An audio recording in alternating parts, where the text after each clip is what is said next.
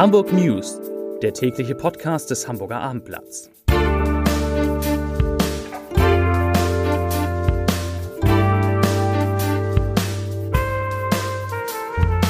Hallo und herzlich willkommen. Mein Name ist Stefan Steinlein.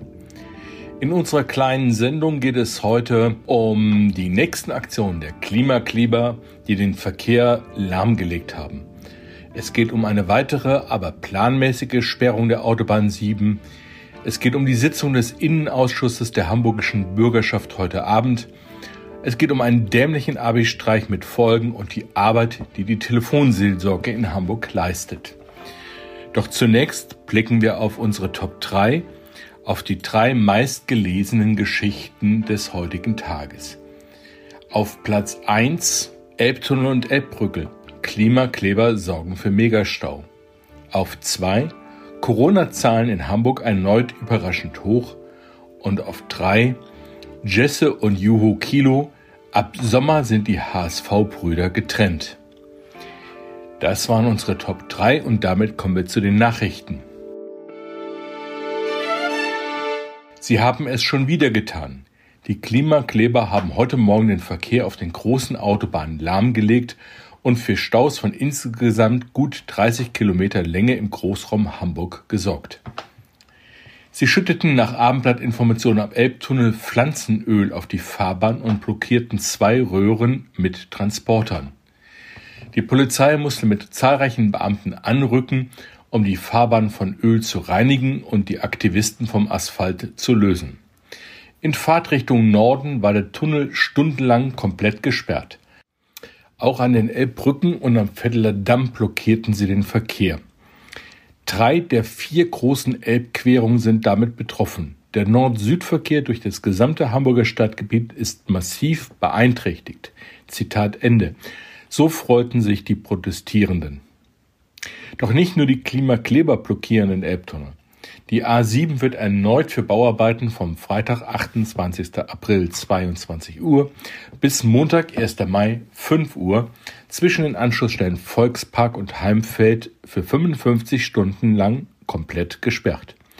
Grund sind erneut die Arbeiten an der Rampe südlich des Tunnels und am Autobahndeckel nördlich. Ein anderes Thema. Der Amoklauf von Alsterdorf bei dem der ehemalige Zeuge Jehovas Philipp F. sieben Menschen und dann sich selbst in einem Gebetshaus der Glaubensgemeinschaft erschoss, hat heute ein politisches Nachspiel. Am späten Nachmittag und frühen Abend analysiert der Innenausschuss der Bürgerschaft Abläufe und Vorgeschichte des Falls. Der Senat will die Abgeordneten dann auch über den Stand der Ermittlungen informieren. Erwartet wird eine Attacke der Opposition auf Innensenator Andi Grote von der SPD und auf Polizeipräsident Ralf Martin Mayer. In der Ausschusssitzung soll auch der Frage nachgegangen werden, ob die in der Polizei angesiedelte Waffenbehörde nach einem anonymen Hinweis bei einer Kontrolle des Sportschützen wenige Wochen vor der Tat auf dessen psychischen Zustand hätte aufmerksam werden müssen und ihm die Waffen hätte entziehen müssen. Mit einer großen Anfrage will die Hamburger CDU dem Thema Waffen auf den Grund gehen. Dabei interessiert die Abgeordneten besonders die Entwicklung und die Bekämpfung der illegalen Schusswaffen. Zitat Wie der entsetzliche Amoklauf von Alsterdorf auf traurige Weise zeigte, sind Waffen in den Händen der falschen Person eine große Gefahr.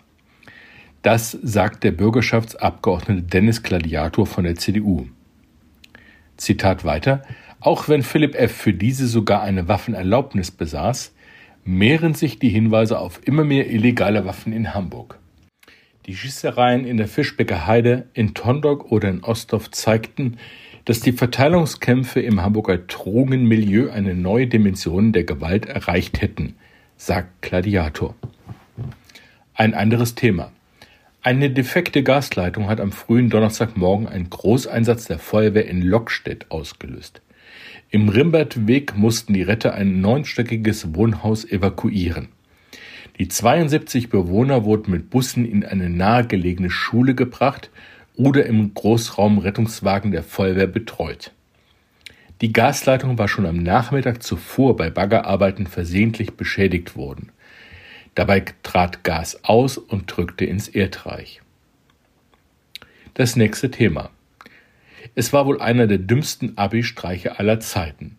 Ein Schüler hat heute Morgen in Niendorf mit einer Sturmgewehrattrappe einen Großeinsatz ausgelöst.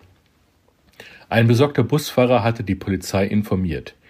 Er meldete einen jungen Mann, der am Nordalbinger Weg augenscheinlich mit einer Schusswaffe auf dem Weg zur Schule gewesen sei.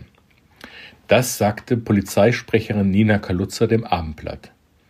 Die Polizei zog mehrere Streifenwagen zusammen, auch der U-Bahn-Verkehr rund um die Station Niendorf Nord wurde vorübergehend eingestellt. Im Zuge des Einsatzes wurden auch zwei Schulen in der Nähe überprüft. An der Schule am Sachsenweg wurden die Beamten dann fündig. Sie stießen auf einen 20 Jahre alten Schüler, der mit einem Plastiksturmgewehr in die Schule gekommen war. Die vermeintliche Waffe hatte der angehende Abiturient offenbar anlässlich einer Motto-Party bei sich. Die lautete Gauner und Schurken. Unser letztes Thema für heute. Immer mehr Hamburger rufen bei der Telefonseelsorge an. Im Vergleich zum Jahr 2019 seien die Anrufversuche um etwa 20 Prozent gestiegen. Das sagte Babette Klöckner, Leiterin der Telefonseelsorge der Diakonie. Zitat, der Bedarf ist maximal. Die Telefone klingeln bei uns ununterbrochen. Die Leute müssen zehn bis zwölf Mal anrufen, bis sie überhaupt durchkommen. Die Erklärung der Diakonie? Durch die großen gesellschaftlichen Krisen wie die Pandemie oder der Krieg in der Ukraine gerieten die Menschen spürbar unter größeren Druck. Die meisten Anrufer seien zwischen 45 und 65 Jahre alt. Aber auch eine große Anzahl 20 bis 30-Jähriger würde das Gesprächsangebot der Telefonseelsorge in Anspruch nehmen. Das waren die Nachrichten des Tages. Ich wünsche Ihnen einen schönen Abend und dann frohe Ostern. Tschüss.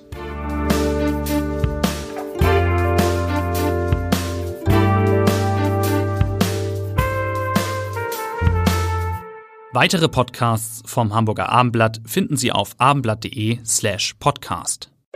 Hallo True Crime Fans. Hier spricht Katharina von True Crime Austria. Bei uns im Podcast hört ihr monatlich eine Recherche zu einem echten Kriminalfall aus Österreich. Und in der neuesten Folge sind es sogar mehrere. Tirol, Herz der Alpen, hat uns die Geschichte von Pauli erzählt. Einem kleinen Teddy, der im verschneiten Kaunertal seinen Weg nach Hause finden muss. Ob das gelingt, hört ihr bei uns. Bis bald bei True Crime Austria.